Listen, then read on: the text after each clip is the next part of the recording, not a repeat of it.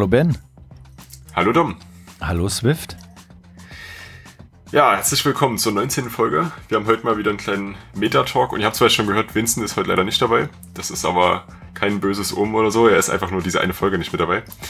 Ähm, und wir wollten einfach trotzdem eine Folge aufnehmen. Ähm, bevor wir starten, kurzer Recap zur letzten Folge, wo wir über Objective-C geredet haben. Die kam sehr gut an, wir haben sehr gutes Feedback bekommen.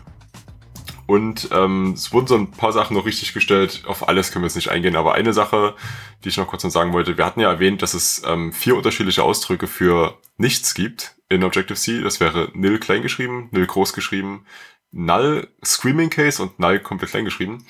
Und auch wenn die zwar alle ähm, semantisch sagen, dass das eben nichts ist an der Stelle, also ein Pointer ins Nix oder irgendwas in der Richtung, ähm, sind das natürlich unterschiedliche Sachen, die in unterschiedlichen Kontexten auch entsprechend verwendet werden. Genau. Aber oftmals kann man sie auch mischen, äh, nur man muss halt, also wenn irgendwas komisch ist, kann man vielleicht da mal drauf gucken, ob das vielleicht gemischt ist.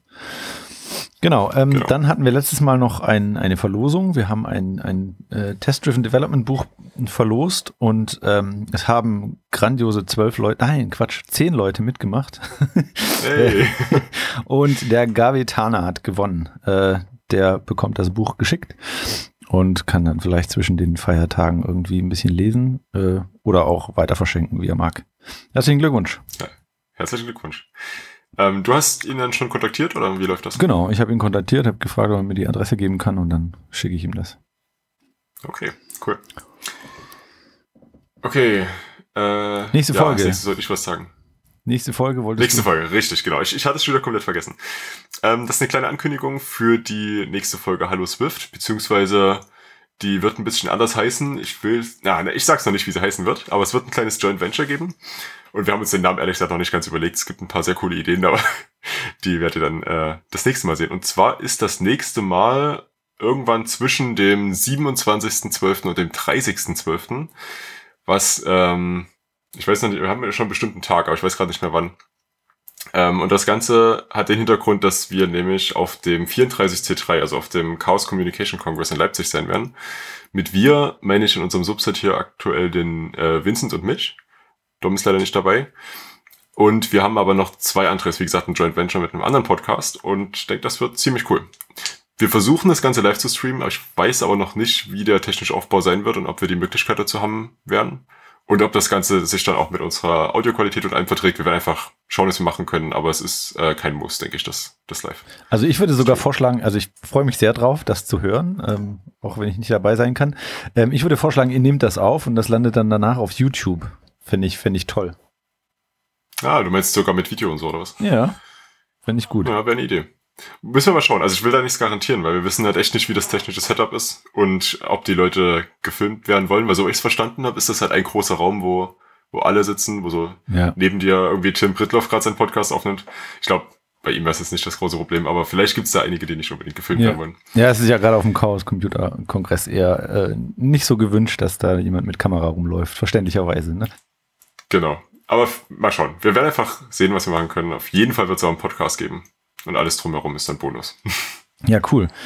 Ja, das äh, heutige Thema, wir haben uns ausgedacht, wir reden mal darüber, wie man aus unserer Sicht starten sollte, wenn man iOS-Entwickler werden will. Genau, und ich denke, es wäre vielleicht ganz cool, wenn wir damit anfangen, wie wir selber angefangen haben. Ich glaube nämlich, dass wir beide gar nicht so die, den typischen Start hatten. Würde ich mal vermuten. Genau, genau. Also ich habe ich hab damals als äh, Physiklehrer an der Universität Osnabrück gearbeitet und brauchte eine Formelsammlung.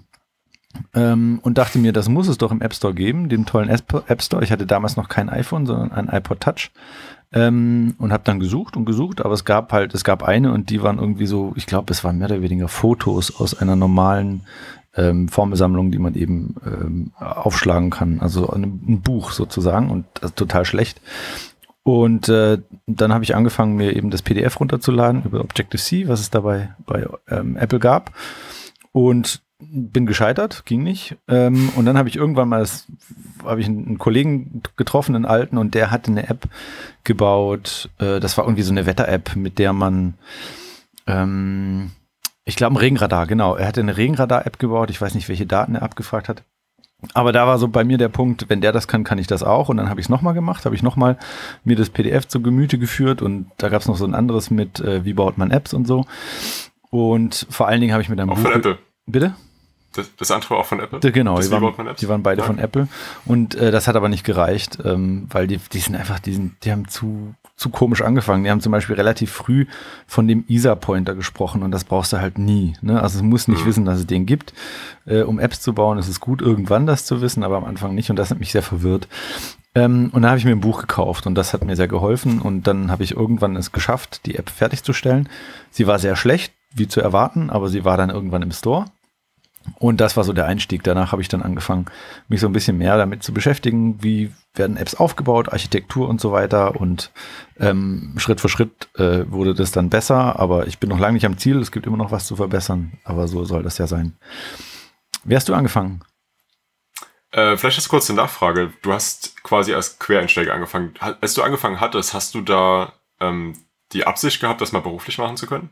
Äh, nee, überhaupt nicht. Ähm, Okay, also hast du einfach das Projekt gesehen und dachtest, ich hätte irgendwie gern das für mich selber oder allgemein für alle verfügbar. Genau, genau. Aber ich habe es äh, verkauft, also ich habe es nicht kostenlos ins Store gestellt und das war damals noch anders. Also damals hat man mit, ähm, wenn man nicht, nicht viel Mist gebaut hat, hat man relativ guten Erfolg haben können.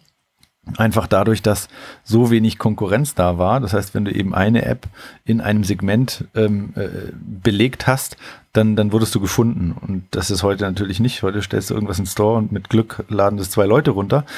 Das war damals anders. Also ich hatte äh, der beste Monat, das waren, waren glaube ich 1700 äh, Euro, die ich da vor Steuern gemacht habe. Das für, für, für, für eine schlechte App. Also es war einfach dadurch, dass keine Konkurrenz da war, gingen eben auch schlechte Apps. Ähm, und irgendwann war das so, dass ich dann das Gefühl hatte, ja, das könnte, das könnte schon was sein. Vor allen Dingen, weil der Job, den ich da hatte, ähm, sehr stressig war. Also sehr viel Arbeit und, äh, ähm, und so weiter. Und äh, ich wollte dann zu meiner Freundin ziehen. Ähm, die wohnte in Düsseldorf, ich in Osnabrück.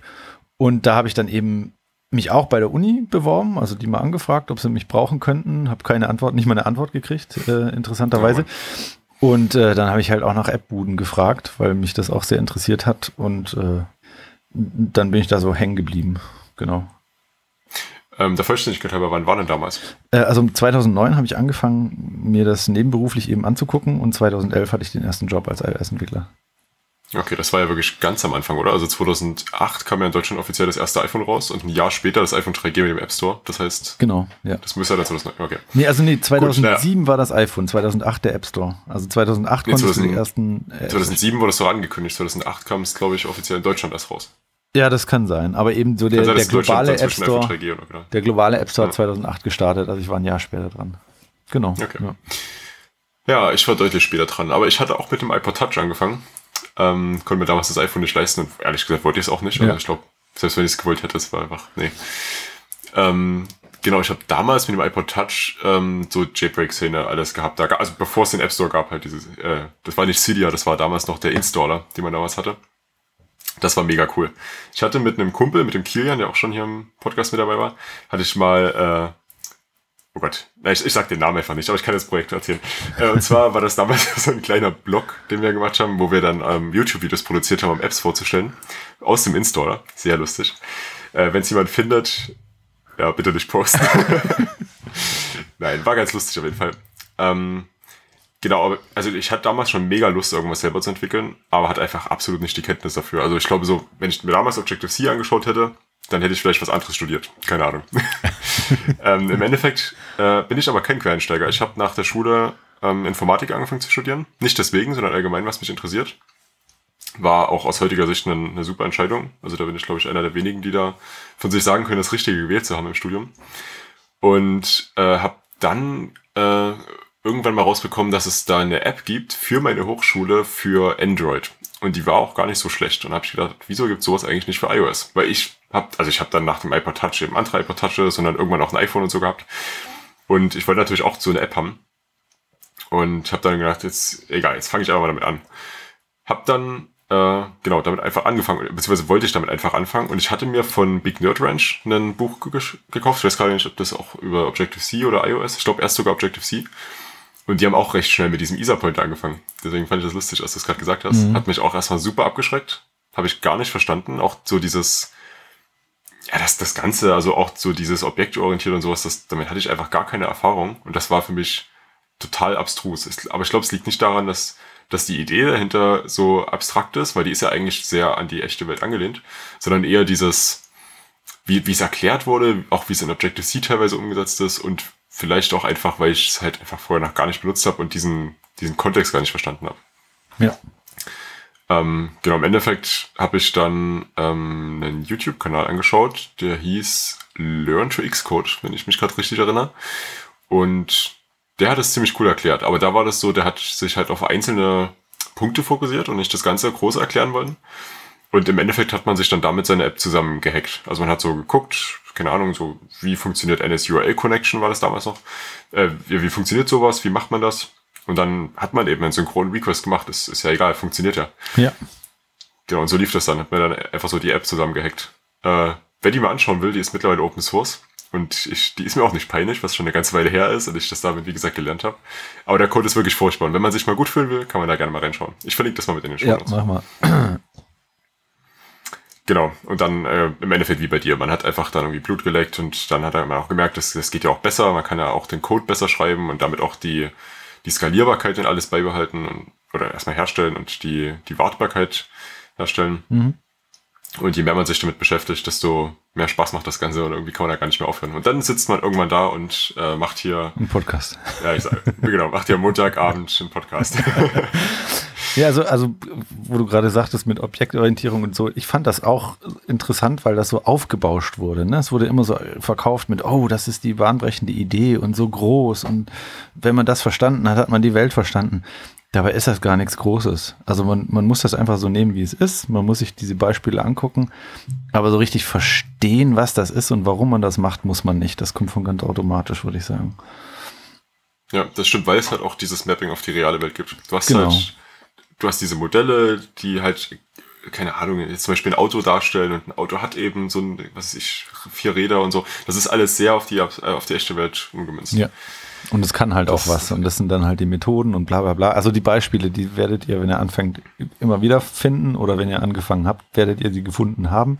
Ähm, das, aber ich, ich finde, das muss man gar nicht so groß aufziehen. Das, das kommt, glaube ich, von ganz alleine, dass man das versteht, dass man eben, es ist, man hat eben äh, Properties und Methoden und fertig. Und mit denen kann man bestimmte Sachen tun. Und wie man das alles dann äh, zu einem großen Puzzle zusammensetzt, das kommt irgendwann. Ich habe es am Anfang auch nicht verstanden. Also, dass du diese, diese ähm, Abhängigkeiten minimieren und, und diese ähm, Verantwortlichkeiten auseinanderziehen und so. Das ist auch am Anfang, glaube ich, nicht so wichtig. Man muss halt nur damit leben können, dass man die ersten Projekte irgendwann mit, mit Schaudern weglegen wird, weil man sie nicht mehr, nicht mehr ähm, bearbeiten kann und so.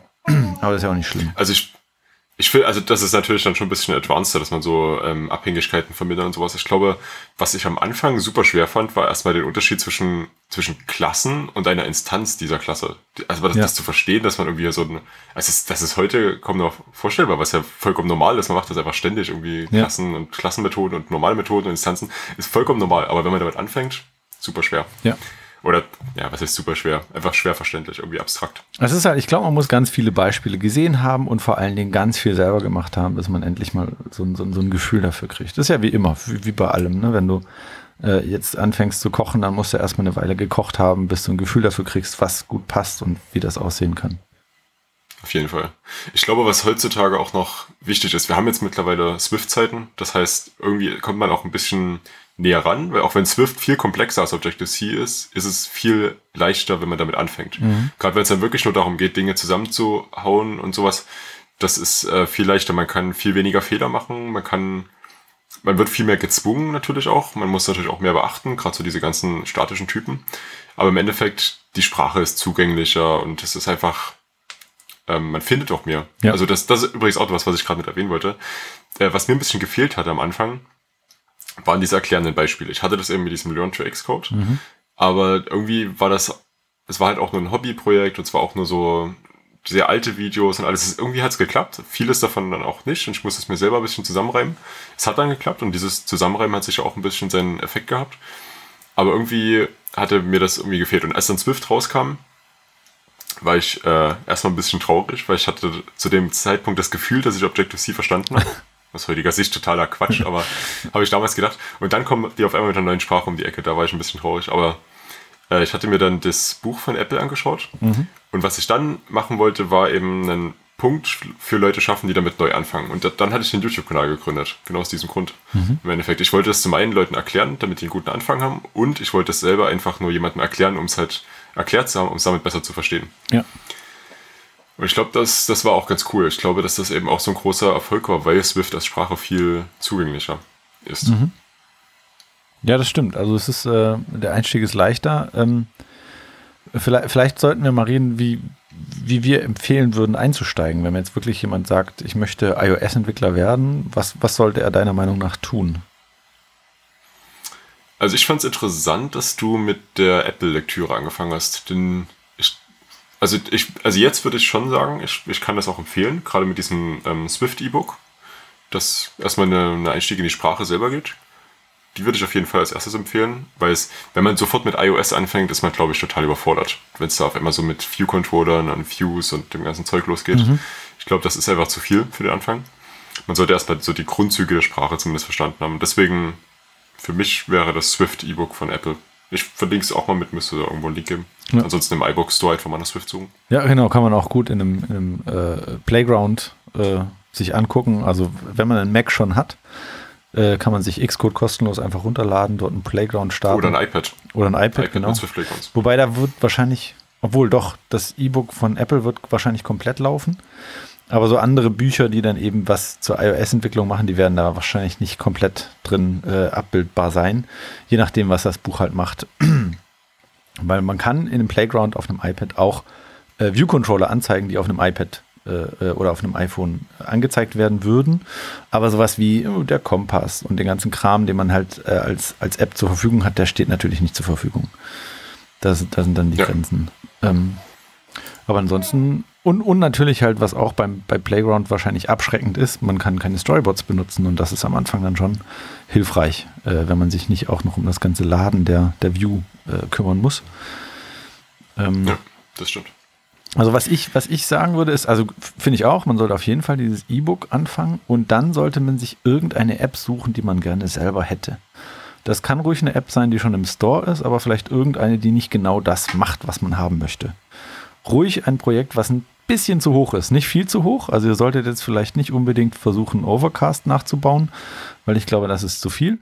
Aber halt irgendwas, was ihr gerne hättet, was aber ein bisschen über dem liegt, was ihr euch vielleicht zutrauen würdet, weil ähm, wenn man etwas hat, was irgendwie so eine kleine, weiß zum Beispiel so ein, was, was ganz viel in Tutorials gemacht wird, ist so ein, ein, ein, ein äh, Tab, Tab Calculator, also ähm, Trinkgeld-Calculator. Ne? Also, dass du halt, du gibst alles ein und dann wird zehn Prozent genommen und das durch die Anzahl der Personen geteilt und dann weiß jeder, was er an Trinkgeld da äh, geben muss. Das ist zu leicht, finde ich. Also, da hat man dann keinen Spaß, man hat auch keinen Spaß, die App zu benutzen. Es sollte schon was sein, was man gerne in die Hand nimmt und auch gerne Leuten zeigt, wenn das dann mal fertig ist. Also ich glaube, das aller, allererste, was ich sogar noch vor der HTW-App gemacht hatte, also von meiner Hochschule, war ein Fahrtenbuch was in eine relativ ähnliche Richtung geht, ja. wo auch so Kilometer ausgerechnet und so. Es war, um so ein bisschen mit der UI klarzukommen und alles. Ja, aber da kannst du natürlich auch äh, abdrehen, ne? Also da kannst du dann anfangen mit Check-in und der, der trackt das selber, äh, während du fährst und so ein Zeugs. Das, da kannst du, oder nachher legst du ein Beacon mit ins Auto, da kannst du noch automatisch checken, wenn der ins Auto eingestiegen ist und so.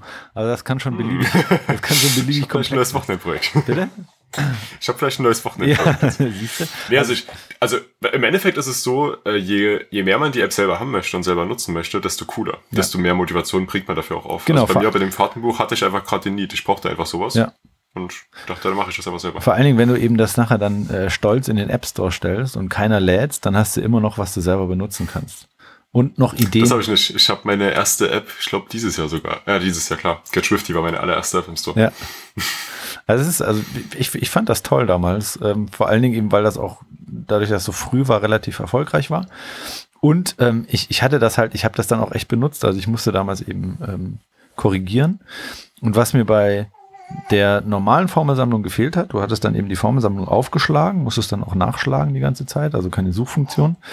Und ähm, den Taschenrechner daneben liegen. Und deswegen habe ich das so gebaut, dass ich eben Formelsammlung und Taschenrechner in einer App hatte. Da musste ich nicht äh, ständig wechseln. Und du konntest dann auch Teile aus der Formelsammlung in den Taschenrechner überkopieren über und so ein Zeugs.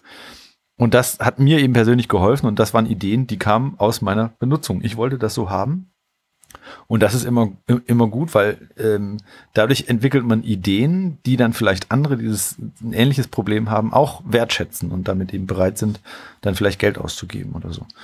Und deswegen, Absolut, also was, was wir im Endeffekt für Geld und Zeit da reinstecken, um rauszufinden, was unsere Nutzer eigentlich wollen und wie wir das verbessern können. Ja. Wenn man selber ein sehr intensiver Nutzer der App ist und jetzt nicht komplett betriebsblind ist, sage ich mal, mittlerweile, dann ist das natürlich das Beste. Ja. Da weiß man das selber. Genau. Ähm, und so Bücher, also du hast gerade gesagt, ähm, das, das Swift-Buch von, von Apple. Es gibt ja auch von, von Big Nerd Ranch, was du vorhin gesagt hattest, auch mittlerweile iOS-Bücher äh, und, und so. Ähm, hast du da irgendwelche Empfehlungen, was, was die Leute sich angucken sollten? Also ich habe viele Bücher, ich habe glaube ich auch viele Bücher, die ziemlich gut sind, aber die so in Richtung Anfänger iOS gehen, ist glaube ich schwierig.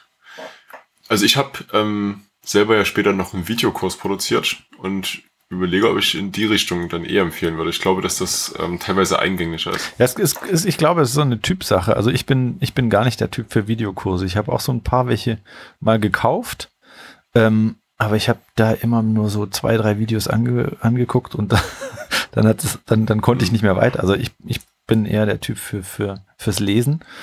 Ähm, und das ist halt auch, also im Prinzip muss man sich halt angucken, also wenn man der, der Typ für Videos ist, da ist ja eine Unmenge an, an YouTube-Videos auch, auch kostenlos einfach da, ne? Also wo man sich einfach angucken kann, wie Leute programmieren und, und sich das angucken. Oder es gibt dieses. Ja, also der Vollständigkeit halber mein Kanal auf keinen Fall, das ist mittlerweile alles komplett veraltet. ja, bei, bei Swift ist das halt echt schnell.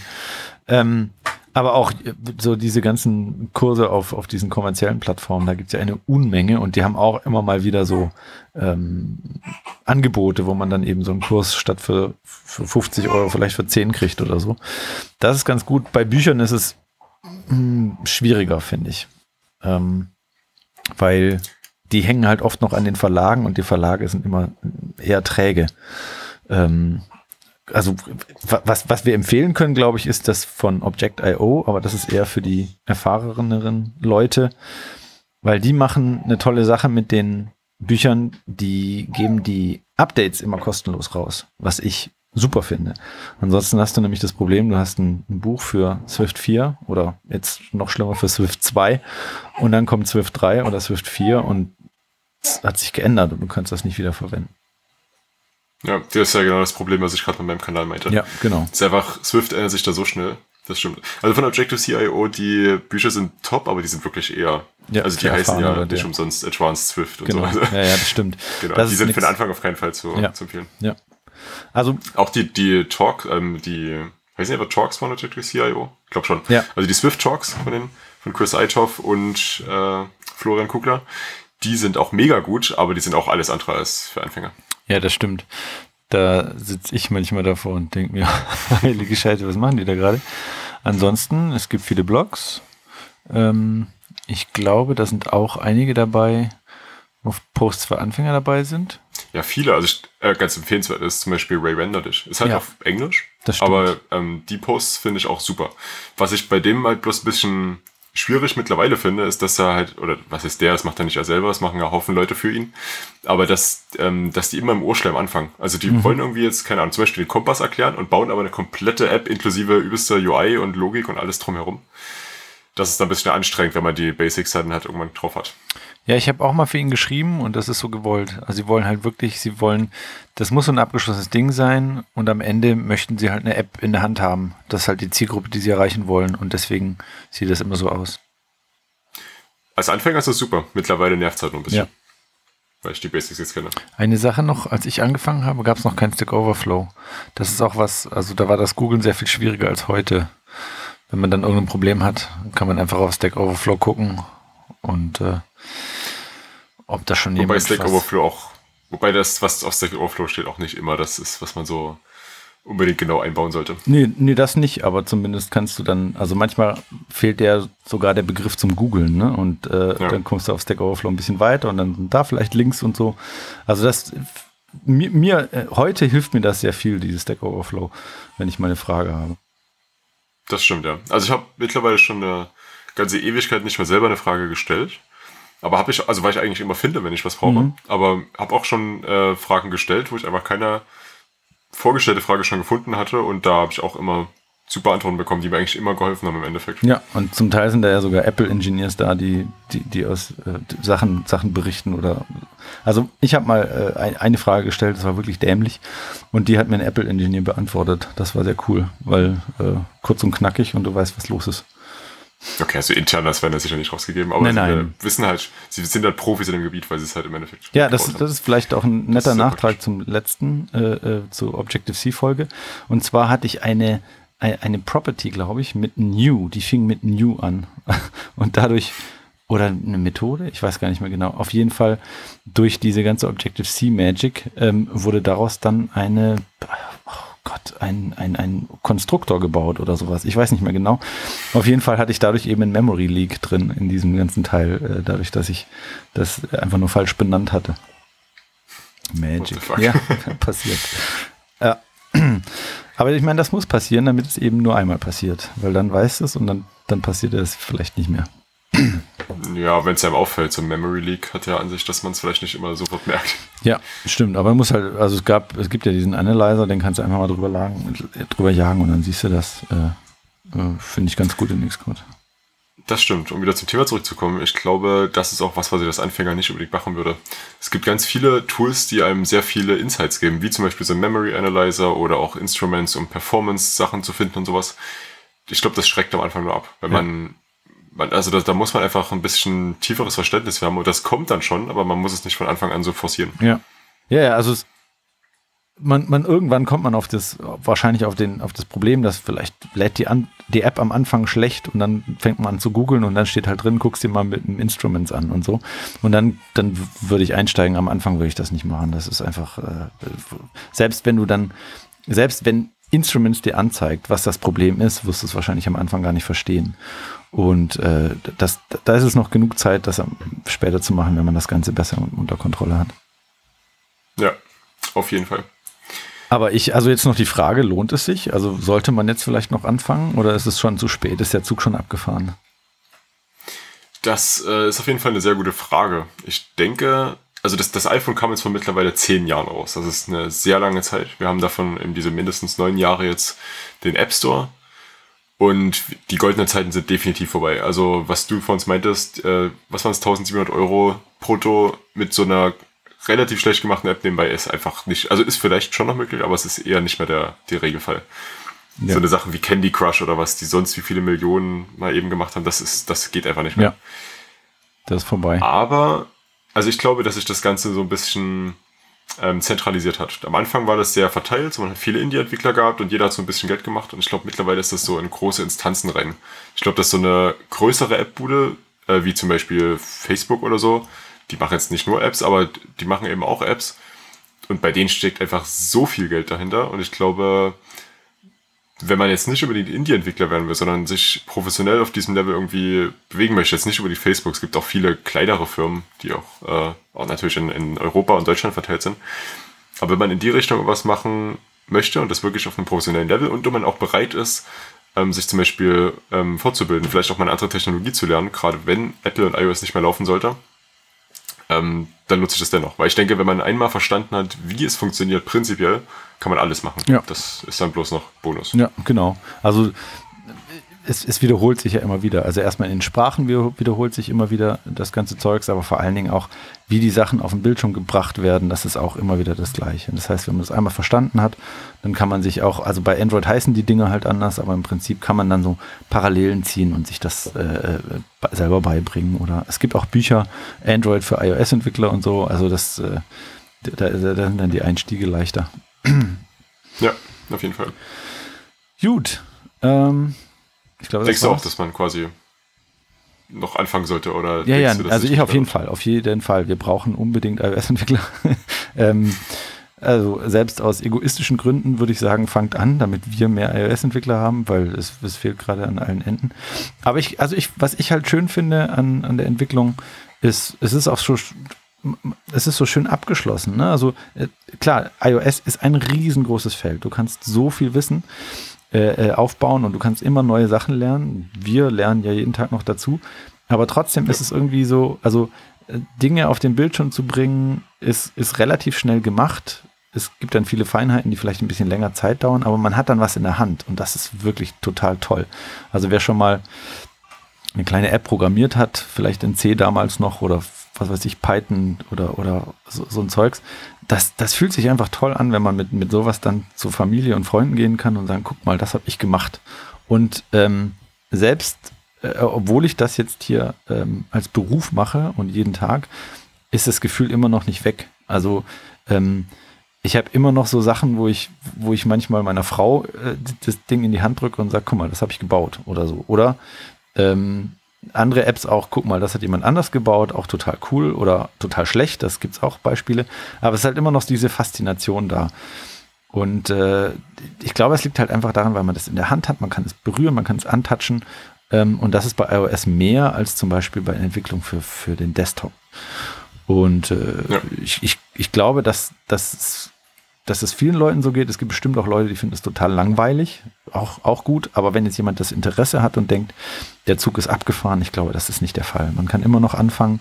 Es glaube ich immer noch, dass es Nischen gibt, wo man, wo man sich ähm, ähm, etablieren kann und äh, fangt an. Das macht Spaß. Und vor allen Dingen, wenn ihr jemanden findet, irgendwo im Internet, der äh, sehr viel weiter ist als, als ihr, scheut euch nicht davor, ihn zu fragen. Er wird, er wird euch sagen, wenn er keine Zeit dafür hat, euch das zu beantworten. Ähm, es gibt keine dummen Fragen. Wir haben alle mal total blöd angefangen. Wir schämen uns für unsere ersten Apps. Sind froh, dass Nein, wir die. das stimmt nicht. Naja, gut, schämen nicht. Also es hat uns dahin gebracht, wo wir sind. Aber der Code war schlimm. Und das ist am Anfang immer so, wenn ihr am Anfang, wenn ihr das Gefühl habt, ihr schreibt schlimmen Code, einfach weitermachen. Das wird besser. Wenn man nee, nee, nee. Also das, das ist immer so. Wenn man sich nicht für seinen Code von, von einem halben Jahr ein bisschen schämt, dann hat man was falsch gemacht. Ja, hast du dich nicht weiterentwickelt und das ist vielleicht ein schlechtes genau. Zeichen. ja. ja, anfangen auf jeden Fall. Gut. Dann würde ich sagen, kommen wir zu den Picks. Ja. Äh, fang du mal an. Okay, ich habe ähm, einen Pick und zwar GitHub Profile Summary, fand ich ganz nett. Ich habe gerade eben erst gesehen, dass das scheinbar in Kotlin gebaut ist, was es irgendwie nochmal ein Stück cooler macht. Ähm, und zwar ist das ja so eine, also das ist ein, ein Repository, das muss man übrigens starren, ansonsten klappt das Ganze nicht. Und dann kann man gehen auf github-profile-summary.com und dort gibt man seinen äh, GitHub-Namen ein. Ich mache das jetzt mal eben nebenbei. Und dann bekommt man eine, äh, eine nette Summary über sein GitHub-Profil. Das wird dann quasi von dem Programm analysiert und dann steht es da, in was für ähm, Sprachen man die öffentlichen Repositories so hat und wie viele Stars man pro Sprache hat. Und das Ganze wird so ein bisschen auf die ja, Repositories und Programmiersprachen runtergebrochen. Finde ich ganz nett. Abgefahren. Cooles Ding. Muss ich gleich Vor allem, weil es in Kotlin ist. Wie gesagt, habe ich gerade eben ja, was gedeckt. Ja. Muss, ich, muss ich gleich mal machen. Ähm, ja, also mein Pick ist der Qt Browser. Und zwar hatten wir neulich Firefox gepickt, glaube ich. Ähm, mhm. Und die haben jetzt sich irgendeinen Schnitzer geleistet. Ähm, was die gemacht haben, ist, äh, sie haben, glaube ich, irgendwie eine Promotion eingebaut für The Robot, was irgendeine TV-Serie in den USA ist oder Netflix, ich weiß es gar nicht genau. Amazon. Amazon, okay. Ähm, ich kenne sie. Mr. Robot. Ich weiß, wenn es das ist. Ja, ich glaube, es ist Mr. Robot. Ähm, ich ich kenne die Sendung nicht. Ähm, und sie haben halt was eingebaut. Ich glaube, dass bestimmte Wörter, die den Roboter triggern, dass die dann im Browser anders angezeigt werden. Für alle Benutzer von diesem Browser. Weil das einfach als, ich glaube, es unter Firefox Experiments oder was auch immer. Auf jeden Fall für mich indiskutabel. Ich finde, sowas sollte ein Browser nicht machen. Der sollte nicht Webseiten selber verändern, ohne dass ich das ihm gesagt habe, dass er es tun soll. Und deswegen war ich so ein bisschen angepisst und habe Firefox wieder äh, den Rücken gekehrt und mich Qt Browser zugewandt. Qt Browser ist ein Browser, den man wie Vim über die Tastatur bedienen kann. Und äh, das macht Laune. Also ähm, der hat halt, also es gibt kein Adressfeld, wo man was eintippt oder sowas, sondern ähm, es gibt einfach nur Befehle. Also wenn ich zum Beispiel eine neue Seite öffnen will, drücke ich O. Äh, wenn ich eine neue Seite in einem äh, neuen Tab drücken will, drücke ich ähm, Shift O. Ähm, wenn ich einen Link auf der Seite anklicken will, kann ich das mit der Maus machen, das geht, aber ich kann auch einfach F drücken und dann wird neben jedem klickbaren Element ein Buchstabe angezeigt und wenn ich den drücke, wird dieser Link äh, einfach ausgewählt. Solche Sachen, sehr cool. Das Ding ist Open Source, es ist, glaube ich, komplett in Python geschrieben, drunter liegt Chromium ähm, und ich finde es einfach toll. Und ich habe ihm auch gleich Geld in den virtuellen Hut geworfen und benutze das gerade. Das ist mein Pick. Echt eine ziemlich coole Sache. Muss ich auch mal anschauen. Ja, ähm, dann wünsche ich euch auf jeden Fall sehr viel Spaß auf dem Chaos Computer Kongress und vor allen Dingen sehr viel Spaß bei der Sendung. Ich freue mich drauf, Sie zu hören. Danke, ich freue mich auch schon sehr. Ja, und ähm, dann würde ich sagen, bis bald. Bis zum nächsten Mal. Ciao. Tschüss.